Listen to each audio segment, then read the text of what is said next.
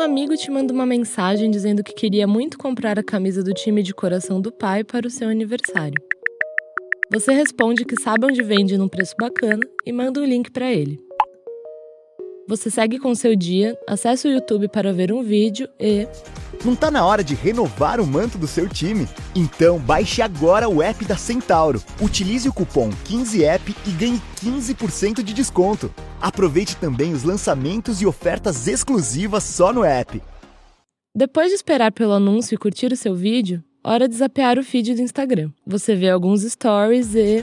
Não tá na hora de renovar o manto do seu time? Então baixe agora. Tenta fugir para a linha do tempo do Facebook e. Não tá na hora de renovar o manto do seu time? Então baixe Vai abrir uma notificação de e-mail e. Não tá na hora de renovar o manto do seu time? Então baixe Pois é. Hoje vamos falar sobre os anúncios digitais, esses queridinhos peronomútil da comunicação.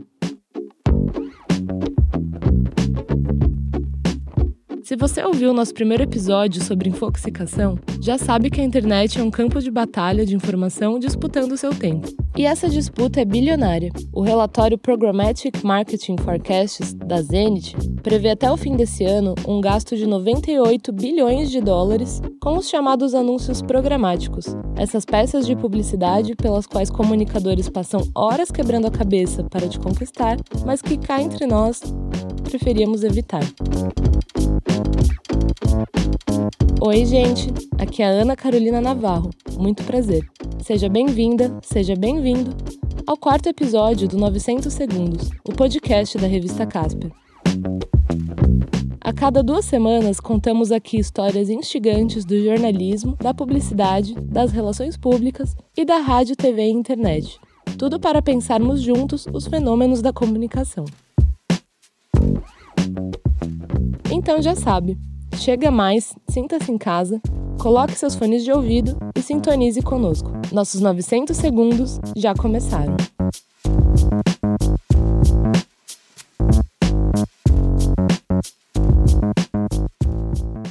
O aparecimento de anúncios digitais a torto e direito crescem no Brasil e no mundo. Estimativas apontam que a mídia programática já representa 70% da compra global de mídia online em 2020. A estratégia de estar presente em todas as plataformas e momentos do seu dia é, na maior parte das vezes, autorizada por nós mesmos. Sabe aqueles famosos termos de uso que você aceitou sem ler? Pois é. Muitos sites e redes sociais online recolhem dados de nossa atividade digital enquanto navegamos por eles. Plataformas de compra e venda de anúncios pela internet são alimentadas por esses rastros digitais que deixamos por onde passamos os cookies. Uma pessoa, em um único dia online, pode gerar até 2,5 quintilhões de bytes de dados apenas para ela. Seguindo nossos passos, é possível construir o que a publicidade chamaria de um funil de vendas perfeito. Traçar um perfil do consumidor e saber por onde ele anda, do que gosta, o que assiste e onde ele mora. Só de usar o celular, estamos revelando ao mundo quem somos e as empresas são loucas para ter acesso a esses dados. Eduardo Sani, CEO da Edsplay, empresa especializada na área, explica como a mídia programática passa por todas as etapas do funil de vendas o topo do funil, então eu quero divulgar uma marca, quero divulgar um serviço, quero fazer reforço de marca, eu vou usar a mídia programática, eu vou ser mais assertivo. Quando é no meio do funil, eu estou pensando em engajar essas pessoas que já conhecem a minha marca e também consigo usar a mídia programática no final do funil, que é para ajudar as empresas a converterem, que a gente fala de conversão, né? Eu quero ajudar a empresa a vender mais. Eu vou fazer uma Isso, somado à variedade de formatos disponíveis como displays, vídeo e áudio, levam publicidade até você em todo canto, no seu elevador até o seu videogame. Um exemplo. A faculdade Casper Libero quer fazer uma comunicação que é impactar possíveis novos alunos. Então eu quero impactar pessoas que tenham de 16 a 20 anos, morem em São Paulo, sejam da classe A, B e estejam interessadas em um curso de comunicação. Eu vou fazer uma campanha focado nesse público durante os meses são importantes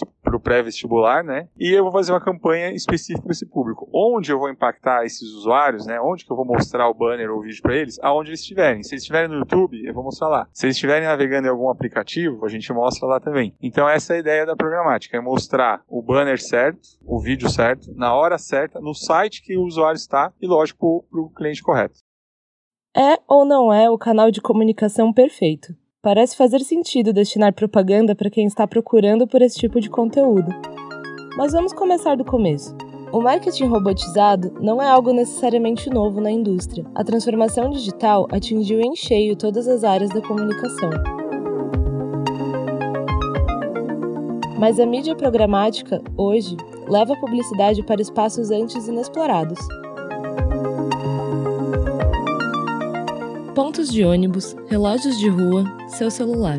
Junte isso tudo com uma dose de programática, uma pitada de inteligência artificial e voilá! Temos a sensação publicitária do momento.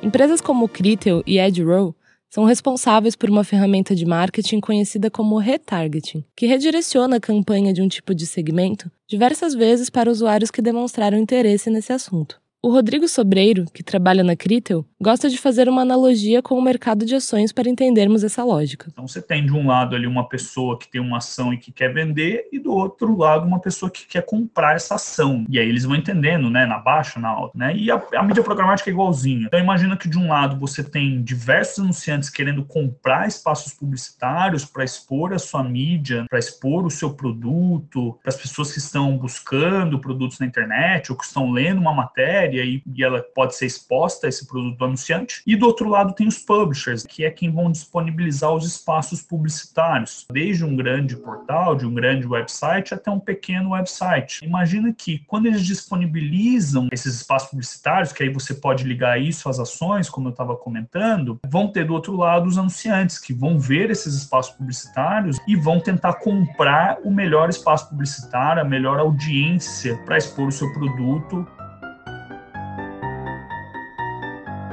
Ferramentas assim são música para os ouvidos dos anunciantes, porque otimizam o retorno do investimento feito nesse tipo de campanha. A publicidade tradicional em mídia impressa ou na televisão requer uma série de burocracias que custam tempo e dinheiro, e no fim podem não chegar ao grande objetivo, a conversão.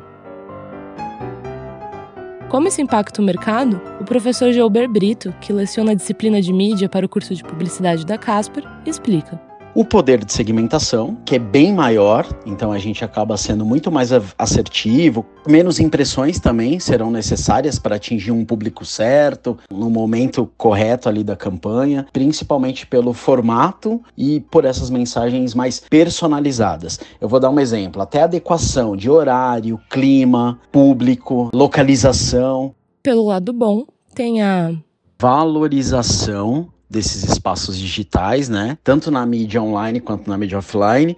E você tem é, diversos benefícios, né? Vale retratar que, que a gente vai ter uma maior capacidade de medição de audiência, por exemplo, ou de resultados de, de, de uma campanha. A gente tem uma visão mais geral e principalmente é, o, o, a tecnologia aliada a, publicidade com geolocalização, com câmeras, com dispositivos, com compras feitas por cartão, termômetros, sensores, painéis, né, ligados principalmente aos smartphones, vídeos. Então, tudo isso vai sendo capaz de gerar esses relatórios, gerar essas métricas. A gente consegue processar melhor esses dados e ter um alcance melhor dos anunciantes.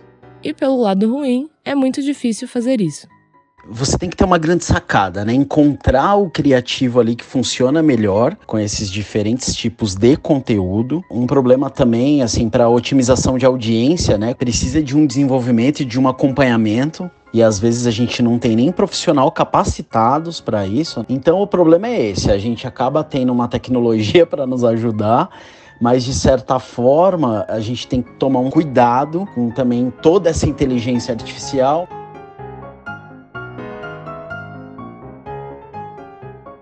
Até porque isso pode dar alguns problemas.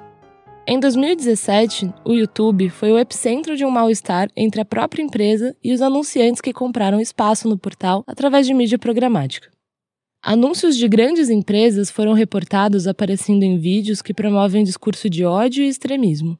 Isso fez com que as companhias cortassem a parceria e retirassem todos os anúncios da plataforma de vídeos até que medidas fossem tomadas. As perdas do Google foram na casa dos milhões de dólares. Entre os anunciantes, agências e publishers, as principais barreiras à adoção da compra de mídia programática foram a falta de capacitação do mercado e a ausência de transparência sobre como e onde a mídia foi negociada. E não vamos esquecer dos nossos rastros digitais, os cookies. Em alguns casos, os usuários não sabem que estão sendo monitorados ou fornecendo informações. Uma regulamentação importante sobre o uso de dados obtidos de usuários na internet é a Lei Geral de Proteção de Dados. Aprovada no Brasil em 2018, essa iniciativa tenta garantir mais transparência aos consumidores com relação às informações com as quais as outras pessoas estão lucrando. A Lei Geral de Proteção de Dados entrou em vigor em setembro, bem no meio dessa pandemia. Não estamos falando de futuro, é sobre o agora o professor Gilber reforça. E para o futuro, não tem mais nem aquele ditado, né? Bem-vindo ao futuro, nós já estamos nele. É entender essa visão humanística da coisa ligado a esses dados, ligado a Big Data, ligado a esse conjunto de dados a respeito de um consumidor, o impacto que aquela publicidade vai ter com aquela mídia programática, né, que está direcionada ali para um determinado propósito. Cada vez mais o, o, os profissionais e o mercado de comunicação e marketing tem que ser assertivo no gênero, na idade, na intenção de compra, numa geolocalização e diversas outras informações relacionadas àquele target.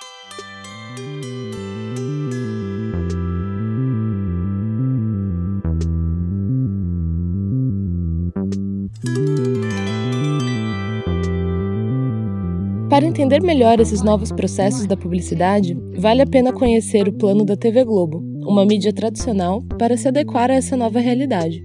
O nome do projeto é Globo Ads e possibilita a profissionais de agências e de anunciantes acompanharem o desempenho das campanhas lançadas nas plataformas da emissora.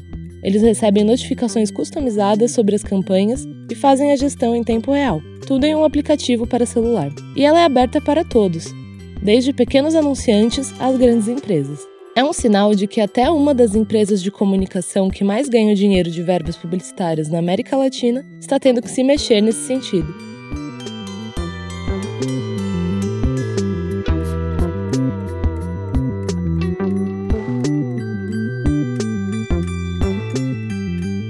Nossos 900 segundos já estão chegando ao fim. Esse podcast é uma produção do Núcleo Editorial de Revistas da Faculdade Casper Libero, e esse episódio contou com o um roteiro assinado por mim e meu colega Renan Lima, que também fez a edição de som. A identidade visual é da Amanda Franco e o professor Eduardo Nonomura é nosso supervisor pedagógico no projeto. Siga 900 segundos no seu tocador preferido e não perca nossos próximos encontros. Mande uma mensagem pra gente no nosso Instagram, arroba Revista Casper, que agora conta também com as ilustrações da nossa talentosa colega, Cynthia Miuk. E claro, descubra mais no site revistacasper.casperlibero.edu.br. Um abraço e até a próxima!